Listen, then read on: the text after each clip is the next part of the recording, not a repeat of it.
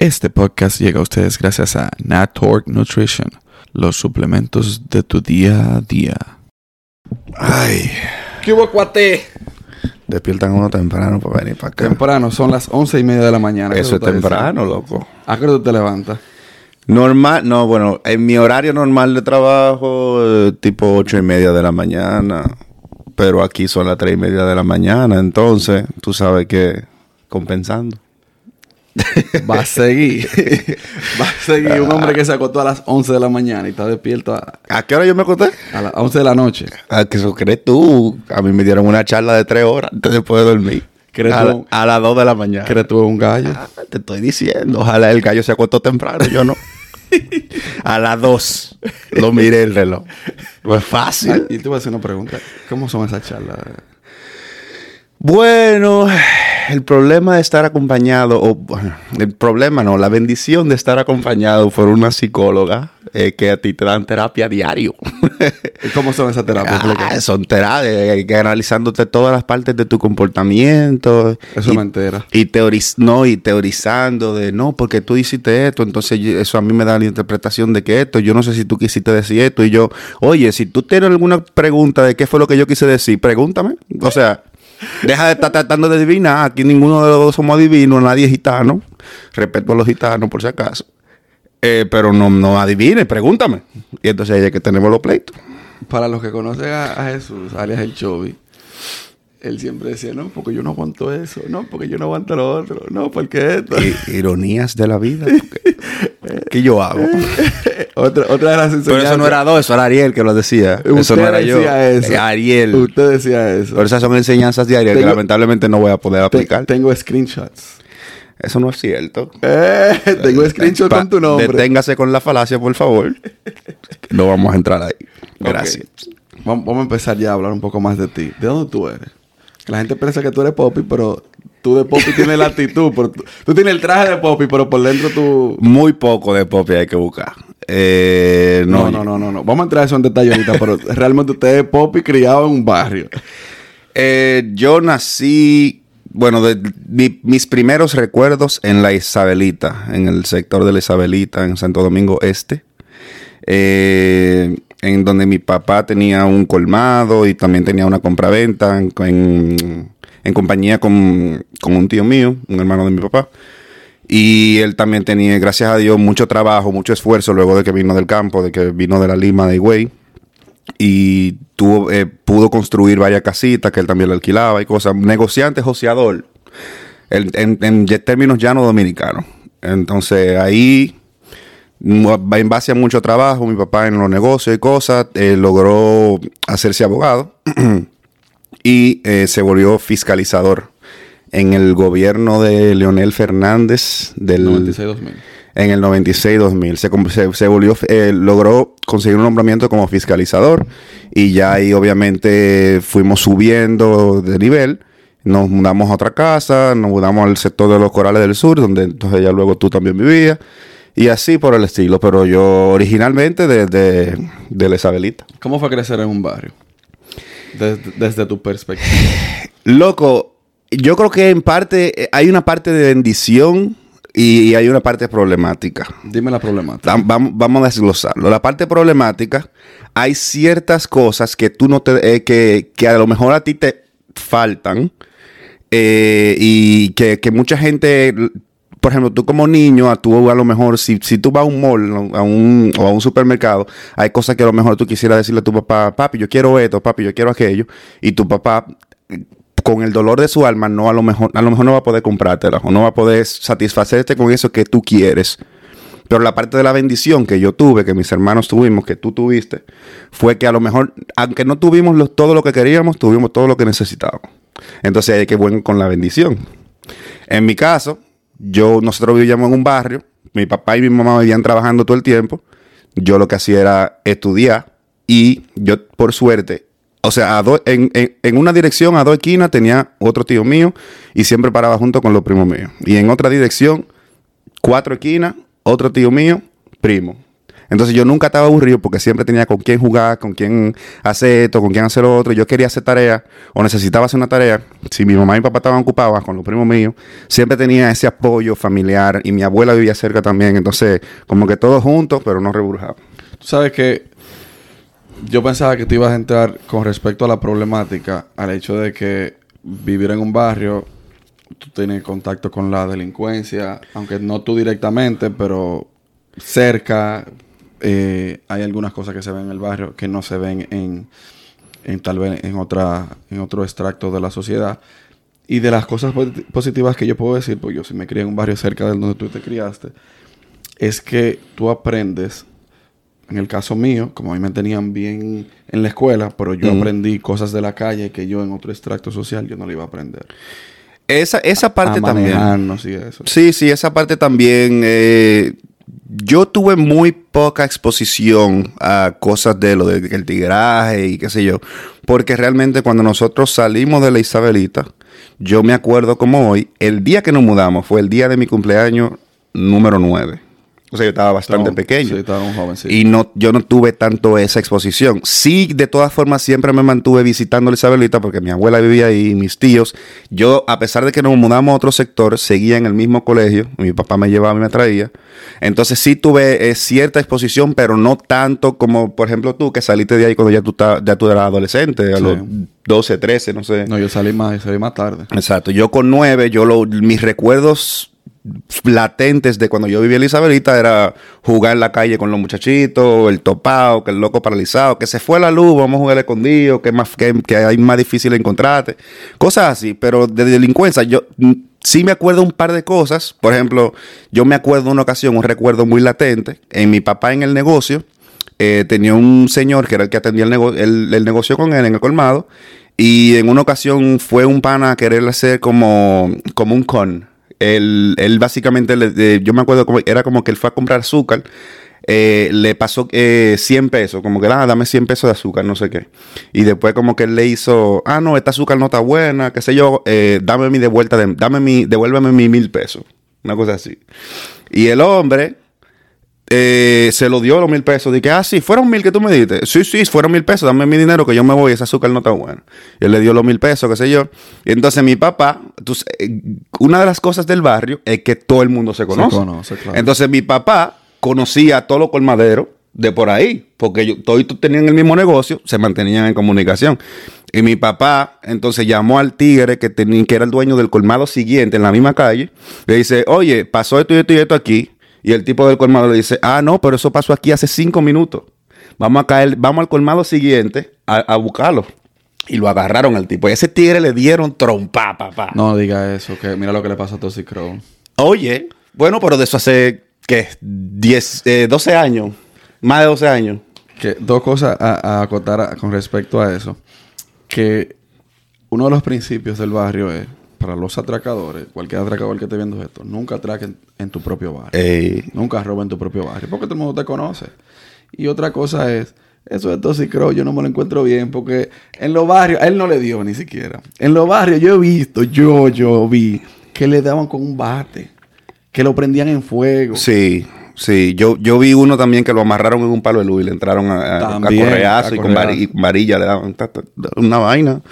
Sí, pero es que, es, es que, oye, en el barrio todo el que tiene algo ha trabajado duro de verdad Ujú, para conseguirlo. sí. Entonces el hecho de que venga un Juan de los Palotes a querer quitarte lo tuyo, no es fácil. Azarar la paciencia. Eso, esa es la palabra. Eh, sí, loco, y le daba hasta, hasta el, hasta, el colma- hasta el colmadero por el que él no pasó, iba y le daba. Todo el mundo le daba. Oye, Todo, todo el mundo le daba. Y, to- y, y to- yo me acuerdo mi mamá, no, que suelten lo que lleven al destacamento. Y, y todos los hombres, no mi papá nada más, todos los hombres, ¿para qué? Para que lo suelten mañana. Así es que él va a aprender. Chacho, ese tigre lo sacaron de ahí. Y eso hace como 20 años, más o De menos. eso, yo tenía cuando eso, quizá como 8 o 7. O sea, vamos a decir 20 años. Como 20 años de eso, lo de Toxic fue hace, qué sé yo, como dos o tres semanas de cuando salga este podcast y todavía seguimos en la misma situación.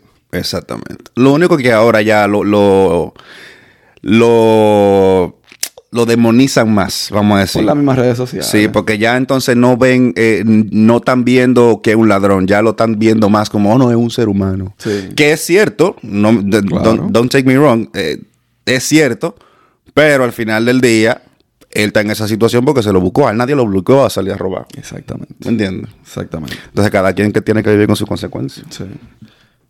Yo mencioné al principio que tú eres un popi en cuerpo de una gente que nació en un barrio.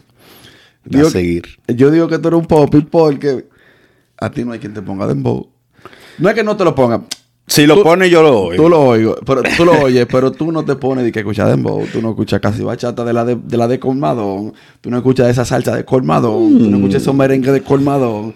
Tú no tienes esa cultura de barrio como tal. Puede ser. ¿Por qué? Loco, es que.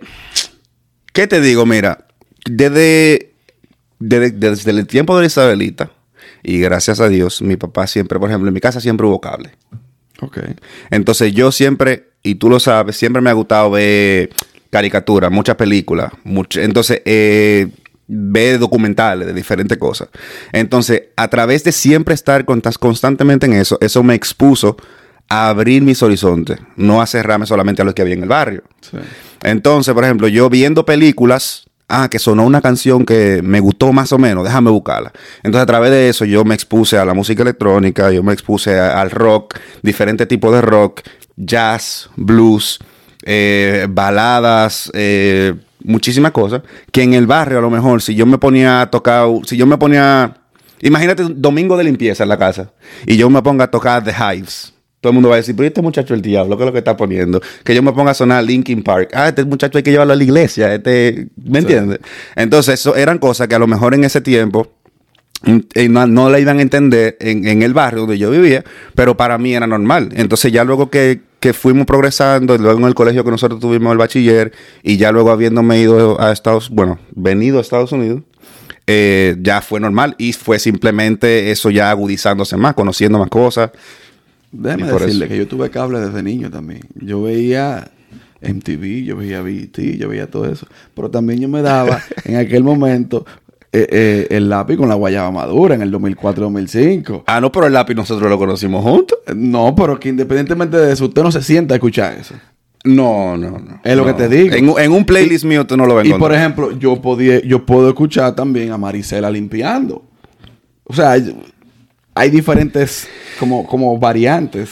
Sí, pero es que, es, que hay- hay- hay algo, es algo que habría que analizarlo mucho, loco. Porque yo no te puedo justificar realmente por qué a mí me gustan ciertas cosas. No, yo nada más porque- te puedo decir que me gustan. No, porque tu oído musical es tuyo y eso se entiende, pero como que son de los, de los fenómenos que se dan en Mm. los barrios, que tú eres como que del barrio, pero como que no perteneces, porque Sí. no, no tienes las costumbres directas que se hacen en el barrio. Sí. Es a eso que me refiero. Sí, sí, no, y, y, por ejemplo, en cuanto a lo del rap, yo me acuerdo cuando, cuando salió eh, todas las menores, a mí, a mí quieren mangame, qué sé yo, y, y lo de Calles, calles. calles, calle, y cuando salga el sol, Vamos. todo eso yo me acuerdo, porque a mi hermano, que sí comparte esa parte musical contigo, Exacto. mi hermano la vivía poniendo todo el tiempo. Y para mí era como que, ah, está sonando, ok, suena heavy, pero habían como que actitudes en esas canciones y ciertos vocablos que yo me encontraba como que, pero ¿por qué tú tienes que expresarlo así? O cuando se referían en algunas ocasiones hacia las mujeres y cosas, y yo me quedaba, pero ¿por qué tú tienes que ser tan eh, demeaning? Como que Tan tan, explícito. tan explícito y tan, y tan como que, eh, no sé, mini- minimizando a las mujeres. Y yo me encontraba, pero que no hay necesidad de eso. Entonces yo siempre he tenido esa cosa porque ese, ese otro aspecto de mi personalidad, como mi papá siempre estaba trabajando la gran parte de mi infancia, eh, a pesar de que siempre no- nos dedicaba tiempo, yo me crié más cerca con mis hermanas y con mi mamá. Entonces, a mí siempre me ha gustado más las cosas como que eleven a la mujer y como que le respeten a la mujer. Entonces, es un problema que yo siempre he tenido con el rap en general, no solamente dominicano, es decir, puede ser todo el rap latinoamericano, puede ser rap No, am- no, no, americano, no. todo, rap en general. No, no lo generalice porque en, en República Dominicana se hace un rap que maximiza la imagen de la mujer. Y te puedo mencionar varios nombres. No, no lo generalices. No, no, pero, ah, o sea, siempre hay excepciones a la regla. hay- hay- es, es bien, es bien Sí, siempre hay excepciones a la regla, pero en ese momento cuando salió, que estaba crudo, Sí, sí. que el rap todavía no se reconocía en Dominicana, Era bien que lo que empezaron fueron eh, Toxicro, Joa, El Lápiz, Y Vaqueró. y Vaqueró, y después salió Trini Blaze y toda esa gente. Eh, loco, tú sabes que no era Sí, muy... sí, sí, era crudo. No, Entonces a mí me parecía como que yo no, no tiene sentido que yo me ponga a escuchar esto. a lo que me refiero es que, por ejemplo, en esa época, aunque tú no lo conociste, yo tampoco sabía que existía, estaba Decano. Ajá, exacto. Pero Decano no sonó como sonó esa gente. Ujú. Por el tipo de música que hacía o qué sé yo. Y esta gente lo que hicieron fue que trajeron lo que se vivía en el barrio, un reflejo de la sociedad. Sí, sí. Y, lo, y lo, lo expusieron en la música. Pero Sí. bueno, ya es otro tema de otra clase para no... Porque hay, Sí. hay que profundizar mucho. No, pero justamente tú que mencionas Decano, eh, y tú lo sabes, es uno de los pocos raperos que ese sí tú lo encuentras en mi playlist. Sí. Decano, Cancerbero, Shadow Blow, que me gusta bastante. Eh, TYS, algunas canciones. Ese es muy duro. Eso me gustan. Pero, pero, porque son gente que, eh, por ejemplo, Decano, hablando de su intelecto, hablando de la realidad de República Dominicana, el álbum que él sacó cuando estaba el, el show de, de la, la revuelta en la, en la Plaza de la Bandera, la- Sí. todo, el álbum entero conceptual me encantó, buenísimo. Eh, eh, Shadow Blow, porque narra muchas eh, canciones de amor, vamos a decir, y TYS, que el tipo tiene una lírica durísima. Eh, eh, Wilmer Roberts, en estos días también le he escuchado un par de canciones de él, buenísimas. Pero no, yo no te puedo decir que soy fan del rap, un pocas excepciones. Sí. Tú eres- en, en dado caso, tú escuchas más el americano o el, el inglés que... Sí, sí, en muchas ocasiones yo escucho más, más Drake, Ajá. te escucho J. Cole, J. Cole eh, Kanye, eh, Kanye, y- bueno. eh, por darte algunos ejemplos. Sí. Tú decidiste aplicar por una beca para salir del país. ¿Por qué? Loco, cuando nosotros terminamos el bachiller, para los que no lo saben, nosotros estudiamos el bachiller juntos, así fue que nos conocimos. eh, yo quería expandir mis horizontes. A mí siempre me, me llamó la atención el concepto de viajar por el mundo. Gracias a Dios he tenido la, la bendición de hacerlo, pero ha sido mucho esfuerzo. Hay gente que, que ve los stories míos y todo el mundo que dice, ¿qué es lo que tú haces? Y tú no trabajas, ¿y de dónde es que salen todos esos cuartos? Pila de trabajo, de ahí es que sale. Pilas de trabajo. Eh, yo no traje mi agua. cuando nos, cuando yo terminé, cuando nosotros terminamos el bachiller, yo tenía un pequeño dilema mental, porque eh, en una parte yo se supone que yo quería estudiar economía en INTEC, Instituto Tecnológico. Eh, pero ¿qué sucede? Pagar una, una, el tuition, la, la Y yo que pensaba que te iba a estudiar ¿cómo, pediatría. cómo se dice tuition? La- ahí me van a acabar ya. Yo pensaba que te iba a estudiar pediatría. Eh, No, no, eh, ¿qué fue? ¿Qué fue? No, yo, yo iba a estudiar en Intec, economía. Pero ¿qué sucede? La matrícula era muy Pagar la matrícula en Intec, tú me entendiste. La matrícula en Intec es un menudo. Y mi papá, con todo el esfuerzo de Fuimos que juntos a ver tenía, las universidades. con todo el sí, con todo el esfuerzo que había que hacer para pagar una matrícula en Intec, mi papá me dijo, oye, si hay que hacer un lío, lo hacemos, pero tú no me puedes quemar ni una sola materia. Que nunca fue mi intención como quiera. y Gracias a Dios, yo nunca he quemado una materia ni he retirado tampoco. Ever. Te echando vaina porque yo sí, ten cuidado. It's- no echando vaina, estoy aclarando. Eh, ¿Qué sucede? Yo le dije a mi papá, papi, en verdad, yo le voy a ser honesto, yo sé que aquí hay formas de conseguir becas para irme al extranjero. Entonces, con Intec, yo puedo conseguir una convalidación, pero yo no creo que tenga sentido pagar todo el dinero de Intec para después yo irme. Entonces, yo me voy a sacrificar, yo me voy a poner la UA.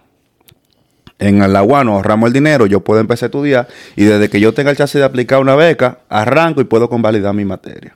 Y eso fue lo que yo hice. Yo duré un año y medio en la UA estudiando economía. Pasé mi, mi centro par de huelga, que tuve que correr, que tuve que volarme paredes, que tuve que comer chimi de 30 pesos afuera, comer empanada. Eh, Pero lo del chimil empanada no es un centro. Lo del chimil empanada es una satisfacción. no, el chimi de desayuno a las 10 de la mañana. Para mí no hay problema. Ah, yo le es, como ese. es un estómago de acero que hay que tener. Yo como hasta arroz a las 5 de la mañana. Yo no tengo que ver. Para que esté claro. Sí, pero yo pasé todo eso, loco. Día de huelga que tú no podías, que no podía ni entrar ni salir nadie, que va a coger, coger para la biblioteca, esperar que baje. O coger para el, para el play, esperar que baje. Porque no hay para dónde coger. Eh, yo pasé todo eso, loco, en la UA. Pero también agradezco de mi tiempo en la UA que hice un grupo de amigos bacanísimo. Teníamos una esquina que le decíamos el punto, no por lo que ustedes creen, simplemente por el que era el punto donde nos reuníamos. Punto de referencia. Sí, ahí era donde nos juntábamos, atrás de la biblioteca. Había una matica, una sombrita, ahí nos sentábamos todo el mundo a comer, a hacer chelcha, a hablar de música. Y nos hicimos un grupo bien cercano, que cada vez que yo visito Dominicana trato, aunque a veces no puedo, trato de que nos juntemos un, un rato.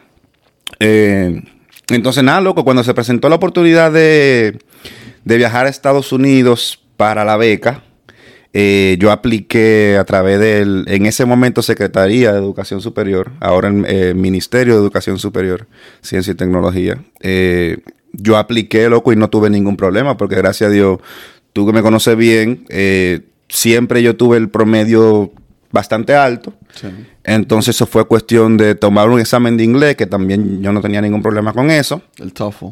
Eh, tomé- exacto, tuve, tuve que tomar el TOEFL, el aplicar a la visa, loco, y, y me fui, me fui a Nueva York. Pero tú- ¿de dónde sale esa intención de tú querer irte para fuera del país? O sea, está bien, tú quieres viajar y todo eso, pero debe haber una motivación de por qué. Porque en mi caso, mi papá, desde que yo tengo uso de razón, siempre hacía la historia, y tú la conoces muy bien, de que él viajó por el mundo, de que él conoció, yo no sé, 104 países, que él conoció muchísimos lugares. Y yo siempre he tenido en mi mente que yo quisiera pisar los lugares donde mi papá pisó. Sí.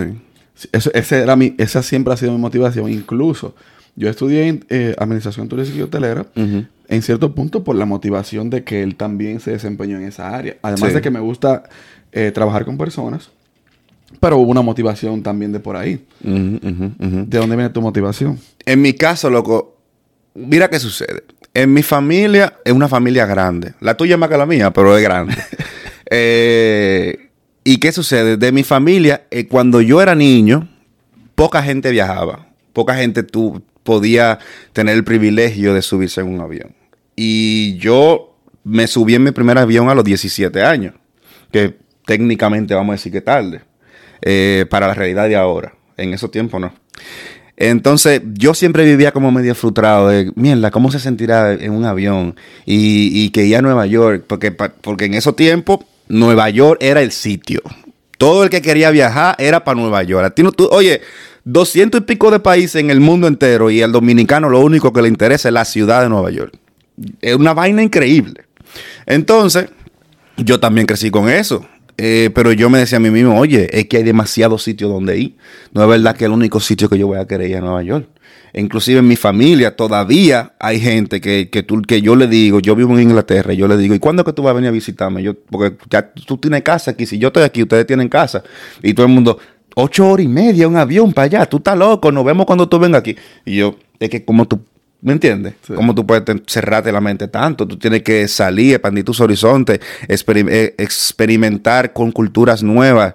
Lo, lo loco que se siente cuando tú llegas a un país donde tú no hablas el idioma y tú tienes que bandeártela y tú vas a probar comida nueva que tú nunca has comido, loco. Eso, eso a mí me da eso un thrill, como que vamos a explorar. Sí, eso a mí me gusta. Entonces yo sentía que si yo me quedaba en, en Dominicana, aunque fuera estudiando nada más, no, la- el- ese, esa proyección no, iba, no se iba a abrir tanto. Además del hecho, obviamente, de una educación de mejor calidad. Entonces, cuando, cuando yo tuve la oportunidad que me abrieron esa ventana, me tiré de cabeza, muchachos. Vámonos por aquí. Y mi papá al principio hesitó bastante porque él, él- él te- Éxito no dudó. Dudó bastante. Él cree que es gringo ahora. Eh, él no quería, él no quería por el hecho de que del miedo, porque en Dominicana no está esa cultura que hay eh, aquí en Estados Unidos y en Europa, de que tus hijos se van para la universidad para otro lado y tú lo ves una vez al mes o una vez al año y es normal. En Dominicana todo el mundo vive con su papá y su mamá. Y tú vas a la universidad diario, pero tú vuelves a tu casa. Entonces a mi papá la idea de que yo iba a estar en otro país le, le aterraba. Y, pero yo lo convencí y, y yo tenía mis tías aquí en Nueva York, en New Jersey, que le agradezco con todo el alma, a mis primos que me dieron muchísimo apoyo. Y nada, llegó un punto en el que yo le dije a él, yo no te estoy pidiendo permiso, yo te estoy diciendo lo que yo voy a hacer. Sí. Yo- lo siento. Entonces yo arranqué, me fui. Ahí él me entendió. Luego de, de un tiempo, yo duré un año sin volver a Dominicana, luego que yo me fui a Te estudiar. lloramos en ese aeropuerto. Me lloramos. Hicimos una caravana. Me acompañó al aeropuerto, el caballero aquí, su papá también. Hicimos una caravana, todito Sí, lloramos en el sí. aeropuerto. Hu- hubo como tres despedidas diferentes, diferentes Sí. grupos de gente. Sí, sí. Entendiendo la razón por la que decidiste emprender el vuelo, tuviste la experiencia de estudiar en tres países diferentes. ¿Cierto? Efectivamente. ¿Cuál es la diferencia en cada uno? ¿Cómo fue la experiencia en cada uno? Porque Eh, yo, yo te voy a decir algo. Yo estudié en República Dominicana y yo he dicho, yo no pienso volver a estudiar en una universidad jamás. eh, bueno, es que yo creo que la experiencia tuya fue un poquito también tronchada por el profesor que, que se la cogió contigo. Sí, pero por como por quiera. falta de otra expresión. Pero como quiera, como quiera, ese hijo de la gran puta no tiene que ver en esta historia. Lo que te digo es, Mira las expresiones de cariño que él tiene para con ese señor. si supiera que hablé con una que era novia de él. Pero sigue, pues. Ajá. Loco, las experiencias fueron muy diferentes. La primero en, en Dominicana, yo creo que fue, y, y me disculpo por la expresión, fue la más pobre. No solamente por haber estado en la UAST, que fue que todo el tiempo una huelga, que todo el tiempo una chelcha, sino que lamentablemente el sistema de esa universidad en ese momento, no sé ahora, en ese momento, loco, habían profesores que llegaban a la clase y, y se sentaban ahí media hora y no te decían nada. Hola y adiós. Y están cobrando Como Sabina, como y, Sabina. y cobrando su cuarto. Y, y tú como que, ¿para qué que yo estoy aquí? Y, y otros que nada más llegaban y te decían de que el libro tal, esta práctica, trágame la mañana. Y ya, o sea, y yo como que ¿y la clase dónde está, ¿qué es lo que yo voy a aprender de aquí? Mi niño, en APEC pasaba lo mismo. Lamentable, pero cierto. Entonces yo, yo como que mierda. O sea, yo, yo voy a hacer esto hasta que pueda irme. Y ya. En Estados Unidos fue algo que me, me abrió la mente. O sea, increíble. Tú viviste dentro de la universidad. Yo viví en el campus, en los dormitorios. Eh, yo llegué con un grupo de 75, 74 compañeros, 75 conmigo. Y loco, eso fue algo que a mí me cambió la vida, porque yo por primera vez en mi vida yo estaba viviendo lo que nosotros nos vendían de que en American Pie, no la parte de lo de pelota y la vaina, Tú también tuviste lo de sino, pelote. Lo de pelote. estoy viviendo en la universidad. Loco, yo me de- había veces que se me hacía tarde para la clase y yo me iba para la clase en pijama, de que un abrigo, fue cepillado y me fui. Y a nadie le importaba de que la ropa que tú tienes, de que, que si tú tienes dinero, que ahí toditos somos iguales, vivimos en la universidad, vamos a tirar para adelante. Y yo siempre he sufrido de un pequeño trastorno que es del que se duerme en la clase. Toda la vida. Ah, Estábamos hablando de eso en el principio de, de empezar el podcast. Bueno. Toda la vida yo he tenido ese, ese problemita de que yo siempre, yo me aburro en las clases y me duermo. Pero entonces yo tenía problema de que mis compañeros muchas veces se quillaban porque a pesar de que yo me dormía, yo rompía todos los exámenes. y me decían, ¿y cómo es que tú aprendes durmiendo, desgraciado? Yo no sé, pero aprendía Normal. durmiendo.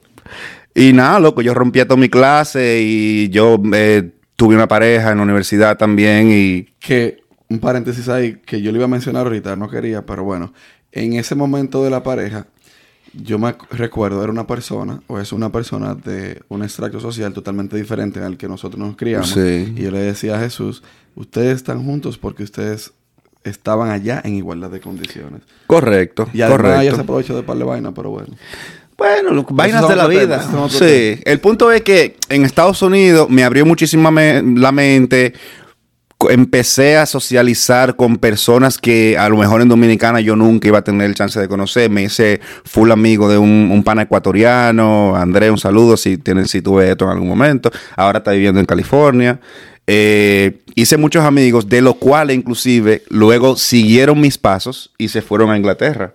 Y ahora hay como tres, eh, hay creo que son tres que están viviendo en Inglaterra también.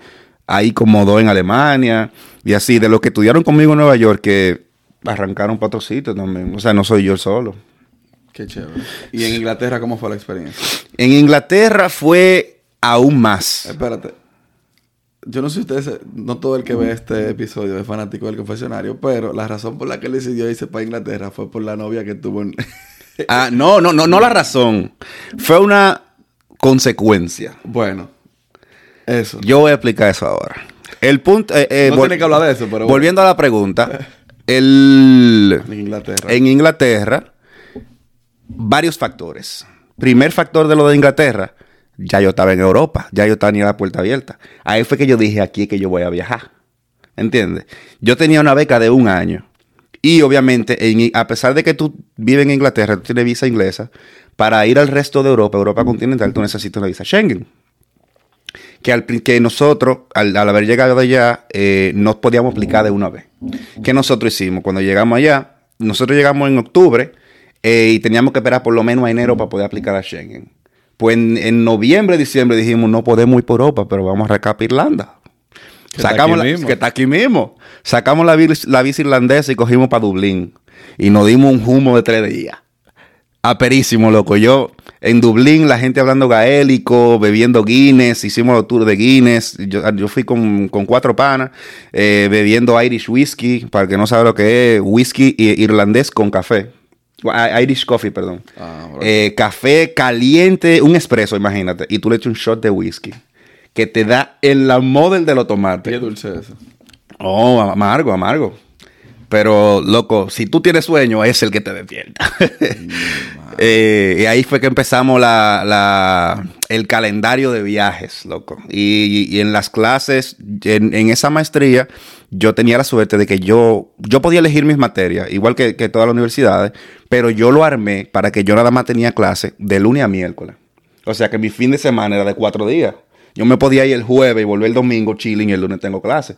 Loco, yo casi todos los fines de semana tenía viaje. Yo visité 18 países en un año.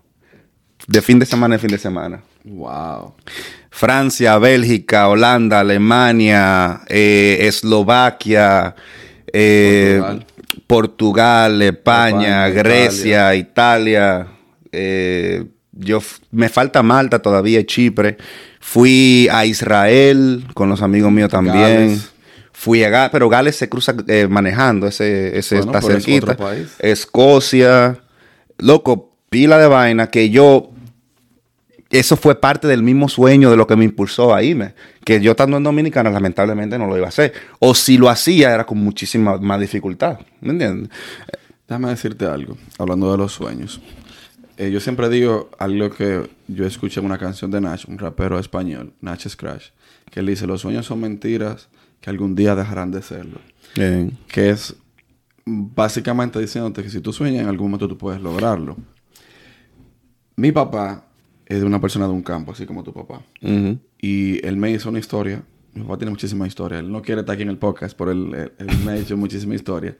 Y él me dijo una vez, él trabajaba la tierra, que él veía aeronaves cruzando por arriba de, de la tierra que él estaba trabajando. Y él decía como que él quería montarse en uno de esos. Sí, sí. Y como dije anteriormente, pasó muchísimos países. Anduvo el, el mundo entero. ¿Entiendes? Igual contigo lo mismo. Sí. O sea que todo el que aquel que tenga deseo de, de, de hacer algo, que tenga un sueño de lograr algo, póngalo en práctica. Va a tener que sudar los dos cocos, porque Sí. la cosa no es fácil. La- lo que realmente a uno le apasiona no es fácil, pero Mira, yo tengo, yo tengo una frase que yo la tengo como mi, mi, mi sinopsis en mi WhatsApp. Yo no sé si tú te has dado cuenta. Yo no sé quién es el autor, pero siempre me ha gustado que si tú puedes creer, si tú puedes pensarlo, ya tú tienes la mitad de la, de la pelea ganada. Porque gran parte de, de alcanzar una meta, de, de trazarte un sueño, es creerte que tú puedes hacerlo. Convencerte a ti mismo que tú puedes. bueno, Disney, Disney, eh, el creador de Disney World, Ujú. él dijo fue, if you can dream it, you can do it. Si tú lo puedes soñar, tú lo puedes hacer. Sí, loco. O sea, eh, eh, no es. Está bien que hay muchas dificultades. El camino es largo y hay muchísima piedra en el medio con la que tú te vas a tropezar. Pero el tú creerte y convencerte a ti mismo que eso se puede alcanzar, con eso ya tú tienes el pleito casi ganado. Dentro de todas esas cosas que tú tuviste que pasar, ¿qué fue lo más difícil? ¿O qué ha sido lo más difícil de todo? ¿En qué momento fue? Eh, pero en cuál, en cuál en de las trayecto, etapas. En todo el trayecto de todas las etapas. Loco, eh, ¿qué te digo? Yo diría que la parte más grande, y esto va a sonar un poquito cheesy, es lo de extrañar a mi familia y extrañar a mis, a mis amistades. A ti principalmente, en muchas ocasiones, No loco. me hagas llorar, loco. Hay veces, loco, de verdad. Hay veces que yo, que yo estaba, cuando yo estaba interno en, en- en Nueva York, tú todavía no vivías en Estados Unidos. No. Y, y había veces que a pesar de que tú estás rodeado de gente y tus amigos, no es lo mismo y no es la misma conexión que la gente con la que tú te criaste o con gente con la que de verdad tú tienes una esa cercanía. Y había veces que yo me sentía rodeado de gente y me sentía solo. Solo. Y eso yo me sentía, pero ¿por qué que yo me siento así? Yo debería estar feliz. Y eso no es fácil. Y cuando yo me mudé a Inglaterra, el tiempo que yo tuve en la universidad, yo estaba bien porque estaba distraído con amistades dominicanas. Fuimos un grupo de 15. Pero cuando yo terminé la maestría, que me mudé solo, que conseguí trabajo, gracias a Dios, eh, yo me mudé a un, a un pueblo nuevo que yo ni siquiera sabía que existía. En la oferta de trabajo me dijeron, este es el trabajo y te necesitamos en la oficina de tal sitio. Y yo, ¿y dónde es eso? Yo tuve que buscarlo en el mapa. Yo tuve que buscar una habitacioncita, mudarme solo, tirando el cuerpo al agua. Yo no conocía a nadie en ese pueblo. Lo único que yo sabía era, ahí yo cojo el bus para ir a la oficina y de la oficina vuelvo a mi casa. Y yo duré tres meses que yo no conocía a nadie. Y esos tres meses, loco, yo, yo de verdad, yo estaba en depresión. Porque yo me levantaba, yo me levantaba y, y caminaba a la estación del bus, iba a la oficina, en la oficina tampoco conocía a nadie, nada más, nada más que era mi jefe, que yo le reportaba directamente. Hacía mi trabajo, volvía a mi casa de noche ya, porque en Inglaterra se pone de noche temprano. O sea, yo salía de mi casa de noche y llegaba de noche. Y el día entero nada más hablaba con mi jefe. Tres meses. Deprimido. ¿Cómo, ¿Cómo fue esa etapa de depresión? Loco, yo, yo, yo le confesé a una amiga mía, esto yo no, yo no lo he hablado con mucha gente, yo le confesé a una amiga mía que si no hubiese sido porque yo me forcé a interactuar con gente, a hablar con la misma gente con la que yo vivía, pues yo vivía en una casa con, eh, compartida, en una habitación. Con, con roommates. Sí, yo vivía con, con- con más compañeros. Yo me forcé a, a ser el centro de la fiesta, al mal coro, a forzar que, que la gente venga a interactuar conmigo. Porque yo me sentía que yo, yo iba a soltar todo y me iba a devolver para Dominicano. De verdad que sí. Yo iba a soltar todo. Eh, pero ya luego en la oficina hubo una manager que se llama Elizabeth, eh, venezolana. Y ella, luego se me hace, mi jefe le dijo a ella que, que había contratado a un latino. Y ella, ¿cómo? ¿De dónde? Ah, dominicano. Y ella se me acercó. Ah, mira, yo soy venezolana. Ahí hay unos muchachos también que, que son de mi equipo. Únete con nosotros. Vamos, vamos a un bar a bebernos algo. Vamos a beber un café. Y ahí ya yo comencé a ampliar mi círculo y con la gente que yo vivía. Y ahí ya ahora yo estoy bien. Pero al principio, loco, no es fácil. Yo te voy a decir algo. Eh, cuando tú sales de tu. de tu. de tu círculo, donde tú te criaste, de tu ambiente, de, de donde tú estabas acostumbrado, cuando tú sales de ahí, que tú rompes como ese caparazón, que te abres a nuevos caminos, es sumamente difícil. Yo pasé una situación sumamente parecida a esa, porque tú muy bien sabes, yo vivía con unos familiares, pero yo me sentía solo independientemente de eso. Porque no tenía esa conexión con ellos como la tenía, por ejemplo, con contigo. Pero digo, en, cuestión de familiaridad no la tenía así tan cercana. Y yo pasé mal. Yo, no, yo, no- yo siempre he dicho, yo no sé si he tenido depresión, pero fueron momentos muy difíciles. Y al día de hoy, yo no puedo decir que tengo un amigo aquí en, en donde yo vivo. Eh, bueno, nosotros hemos hablado de eso, que, Sí. son, que son como tú identificas, o, o sea, cómo tú separas un conocido de un amigo. Exacto. Eh, porque que no, no a todo el mundo tú le puedes otorgar eh, tu confianza. Eh, está bien que tú lo permitas que se acerquen a ti, compartir cosas, pero una gente que tú de verdad puedas confiarle todo lo tuyo, eso, eso poco. Y hay gente, por ejemplo, yo conozco gente que cometen el error de que mis mejores amigos, eso para mí no existe. No. Usted tiene muchos amigos y va a tener un mejor amigo o una mejor amiga. Pero el concepto de que mejores amigos, yo tengo 10 mejores amigos, por ninguno es el mejor entonces. Olvídese de esa vaina. Usted nu- nunca van a ver los mismos niveles de confianza con todito. O, y, van, y van a ver temas que a lo mejor tú vas a querer compartir con uno que no vas a poder compartir Sí. con el otro. en mi caso, yo lo que digo es que tengo hermanos. Porque Es- hay- exacto. por lo mismo que tú acabas de decir, porque hay temas que yo puedo compartirlo contigo, hay temas que puedo compartirlo con otro, pero hay algunas cosas que no las puedo decir a una persona que sí las puedo decir a otra. Por X o por Y razón. Sí, exacto, exacto. Y eso, y eso es. Tengo la bendición de tener eso, que aunque yo no tuve hermano de sangre, tengo dos buenos amigos desde que tengo uso de razón desde infancia, que son como mis hermanos, son familia, que donde quiera que yo iba, no lo llevaba, me lo llevaba para todos lados, porque yo no quería andar solo, no sé, siempre quería andar con ellos. Eh, y, y se consideró así. Ahora que ya tienes qué sé yo, 6, 7 años viviendo. ¿Qué tiempo tienes en Inglaterra? ¿Como 4 años, 5 años? En Inglaterra cumplí cinco años en octubre. Eh, pero el- yo duré un año estudiando en la universidad y ahora los cuatro que tengo trabajando. Ok. De todos los lugares que tú has tenido la oportunidad de visitar, ¿cuál ha sido el que más te ha impresionado y por qué? Esa es una pregunta difícil, loco. Eh, Te voy a poner el ejemplo mío. Mm. Yo no he visitado tanto como tú, pero a mí Roma me impresionó demasiado. Roma es uno de ellos, sí. Roma me impresionó demasiado porque hay una combinación tan grande de arte, historia, eh, turismo y hay tantas personas pidiendo dinero, tantas perso- personas pobres alrededor del Vaticano que hay tanto dinero en el Vaticano. Mucho enfermo en la calle, muchos enfermos. Sí. Y una ciudad que independientemente es, sea turística, es de alguna manera sucia Porque no todos los lugares se ven como adecuado al turismo. Tal vez esa es la magia de, Ma- de Roma, pero eso a mí me impresionó bastante. Sí, no, y, y, y lo- y los problemas que tuvimos, daban las 10 de la noche, nosotros que vamos a comer y a veces no conseguíamos dónde comprar algo de que porque ya cerraron a las 10 de la Sí. noche. Eso fue un problema, Ya- ya- ¿verdad? ya- aquí yo te acostumbrado a eso. Sí, eh, por mi parte yo te puedo decir, más impresionante quizá Israel, Eh, la ciudad de Jerusalén eh, fue una cosa increíble, loco, los templos, la, la arquitectura, la, la riqueza cultural, lo- ve en la ciudad santa cómo interactúan cuatro diferentes religiones. Eso- sin- eso- eso es- sin que haya conflicto allá adentro. Pero tú sales de la pared y están los tigres con la, 10 con la M16. O sea, ¿Tú lo viste eso? Yo lo vi porque lo que pasa es que Israel, como quiera que sea, eh, es un territorio que está todavía en disputa eh, con Palestina. Cada día va perdiendo más territorio. Sí, entonces el centro en Jerusalén está bastante resguardado. loco. En cualquier calle que tú cruzas están los tigres con, con- con los fusiles. Pero Eh, ¿El resguardo es para proteger a los turistas? o- para proteger a todo el mundo, todo el que está ahí. Pero dentro de la ciudad santa, que del, del- ellos le dicen el, el Old Quarter, el cuartel antiguo, eh, está dividido, loco. Está, está trazado, o sea, está un lado los católicos, un lado los musulmanes, un lado los católicos romaní. Y, y yo creo que son los, los hindú, no, los, los judíos, perdón. Judíos, católicos, musulmanes y católicos romaní. Y loco, eh, es como, imagínate la zona colonial, dividida en cuatro.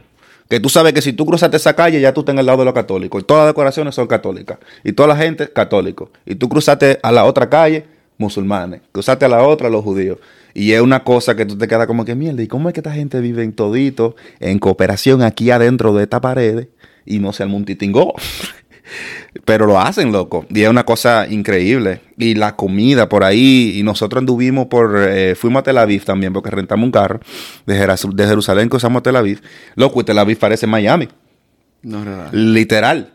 Loco, la, la- la avenida principal que está al lado de la playa, tuve toda la palmera y la mujer andando en bikini y vaina. Y nosotros pensábamos que todo el mundo iba a andar en toga y vaina, cubierto. Y, y después tuve toda esta mujer en bikini, qué sé yo, que nosotros. Y estamos, estamos en el Middle East, de verdad. Sorprendente. Son cosas que. O sea, tú la, yo, yo a mí me lo hubiesen contado antes de y yo no la creía. Pero yo te lo estoy diciendo porque yo lo vi con estos ojos. Y, y una discoteca en Tel Aviv, loco, y la gente desacatado bebiendo romo. Increíble. Y, y- y- y las mujeres bailando salsa, loco. En Israel. Yo bailé salsa con una tipa en Israel. Increíble. Para que esté claro. Son cosas como que a uno tú, tú te impresiona, pero como que también como que te llenan. Te dices, concho, le tuve la oportunidad de venir aquí, de estar Sí, aquí. sí, sí, sí. Y el seguido de Israel, yo te diría que otra de las que más me gustó es Zurich, en, en, Al- en en Suiza. Hermoso, loco. Y eh, la parte que más me gustó ahí, que, y te lo voy a, a linkear algo, en Zurich, Lake Zurich, eh, la, el río pasa por el medio de la ciudad. Imagínate el río Sama. Pasa por el medio de la ciudad y llega a un punto donde se estanca, que es el lago. Loco, ese lago es profundísimo. Y tú miras para abajo y tú le ves el fondo. De El agua clara. De los puentes, los muchachitos, tú lo ves tirándose al agua a nadar y a jugar y vaina. Y tú no ves una basurita. Eso es educación. Nada. Y cuando yo estaba en Suri, loco, a mí se me aguaron los ojos. Porque yo estaba como que, ¿cómo va a ser que esta gente cuidan tanto sus recursos naturales? Y en los ríos Sama, tú, ¿me entiendes? Y yo como que, ¿cuándo es que Dominicana va a llegar a esto? Mira, yo tengo un pensar con respecto a eso. Es educación que hace falta. Sí, sí, es un problema cultural. con la Totalmente. Entonces, para que eso cambie, debe haber una revolución educativa. Debe, los profesores deben ser mejores, deben cambiar un poco el método de, de- enseñanza. de enseñanza porque es el mismo de hace como yo, como 200, 300 años. Eso no ha cambiado. Debe haber un... Deben nacer nuevos, nuevos niños, nueva juventud para que la, vaya, bueno, la cosa vaya cambiando. Pero eso no va a ser una cosa de un día para otro. No, no, yo estoy claro. Tú ni yo lo veamos. Yo estoy claro que sí, pero eso fue algo que como que de verdad me puso nostálgico, un poquito melancólico, cuando yo vi eso, loco, ese limpio, loco. El, el- el río Sena en París, tú lo, eh, que se ve un poquito sucio, pero realmente no es sucio, lo que pasa es que el, el fondo es lodoso, entonces la- el agua se ve turbia, pero lleno de pecadito, limpio. El, el, el, el- el río que cruza también en, en London, el Thames, Támesis en español, eh, también se ve lodoso, eh, se ve sucio, pero no es que está sucio, es que es lodoso por el fondo. Pero hay- en el río Tames hay más de 100 especies de pecaditos. Y a veces hasta las ballenas entran. Wow. Sí. Y, ese, ese río es salado, ¿es? Ese río, se, o sea, Todo obvia- un igual que todos los ríos, se junta con el mar. Ah, sí, hay Entonces, en el cauce donde se junta el río con el mar, ahí se han visto ballenas y delfines, como que suben un poco y después se devuelven. Devuelven. loco. Que, o sea, me gustaría.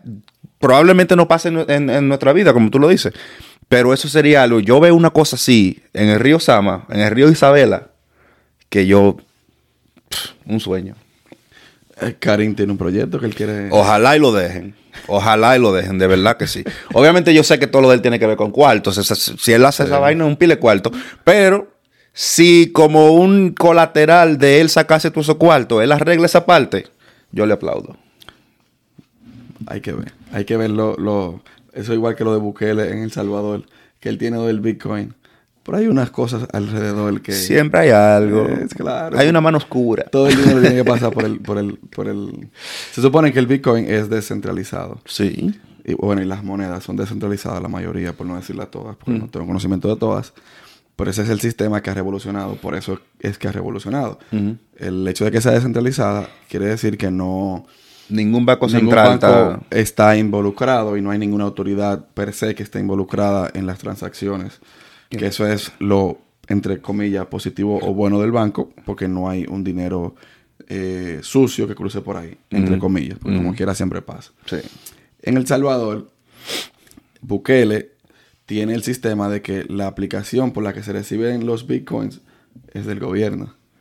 Ah, esa parte no la sabía. Todo pasa por ahí. Yo te voy a mandar un video de Visual Politics que yo hablan de eso.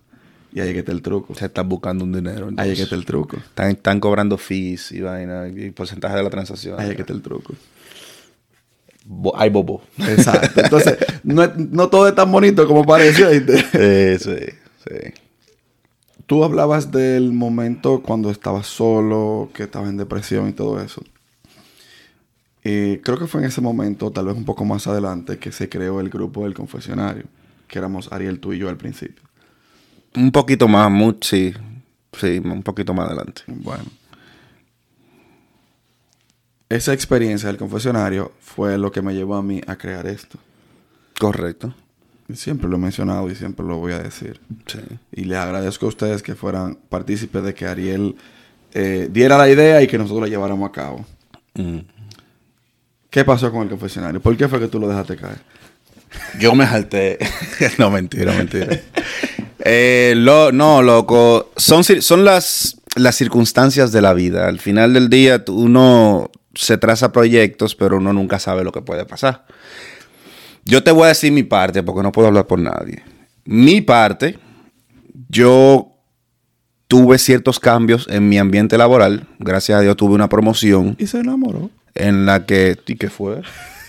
Tuve una, una promoción en la que estoy como eh, manager global de una línea de productos, lo cual implica que yo tengo mucho más estrés, más horas de trabajo, tengo que estarme levantando temprano y trabajando tarde, porque tengo reuniones con diferentes lugares. Mi tiempo estaba limitado. ¿Qué sucede? Eh, aparte de que estoy viviendo con mi compañera, porque aparentemente tú quieres Sara con eso.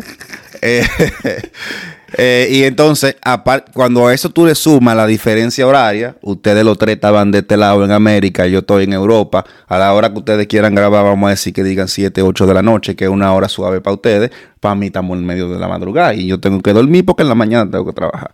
Entonces, esa parte dificulta. Pero de todas formas, yo estaba haciendo el esfuerzo, yo estaba grabando a las 11 de la noche, para que metiéramos mano. Pero ¿qué sucede? Dentro de mis posibilidades, yo no tenía chance de ayudar con la edición. Entonces, No, y que tú no sabes de edición. y ni yo tampoco sé nada de edición.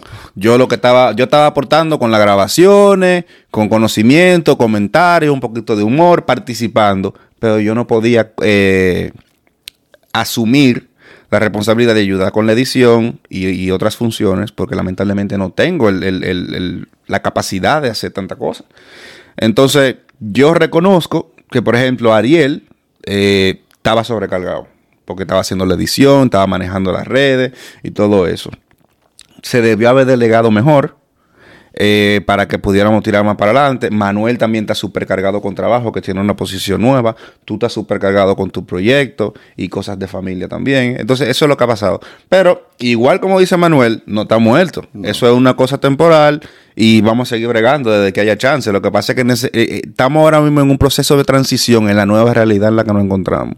En, un- en un- en el momento en el que ya nos sintamos que ya nos acoplamos a la realidad en la que estamos ahora, eso le vamos a dar para adelante, tranquilo. Que hay un detalle también que no se ha hablado. Cuando nosotros empezamos el proyecto, empezamos en medio de pandemia, donde estaba todo el mundo relajado. Bueno, Ah, entre comillas relajado, pero estábamos en un momento que estábamos sin hacer muchas cosas, no teníamos muchas cosas que hacer. Y ese era como el desestrés de nosotros. Efectivamente. Entonces después cuando la cosa se fue poniendo más, abriendo más los países, a ponerse, a ponerse entonces el proyecto más serio, ahí fue que la cosa se complicó. Y cuando se complicó más también fue en el momento en que añadimos video. Porque cuando era audio, También. eso era, acabamos.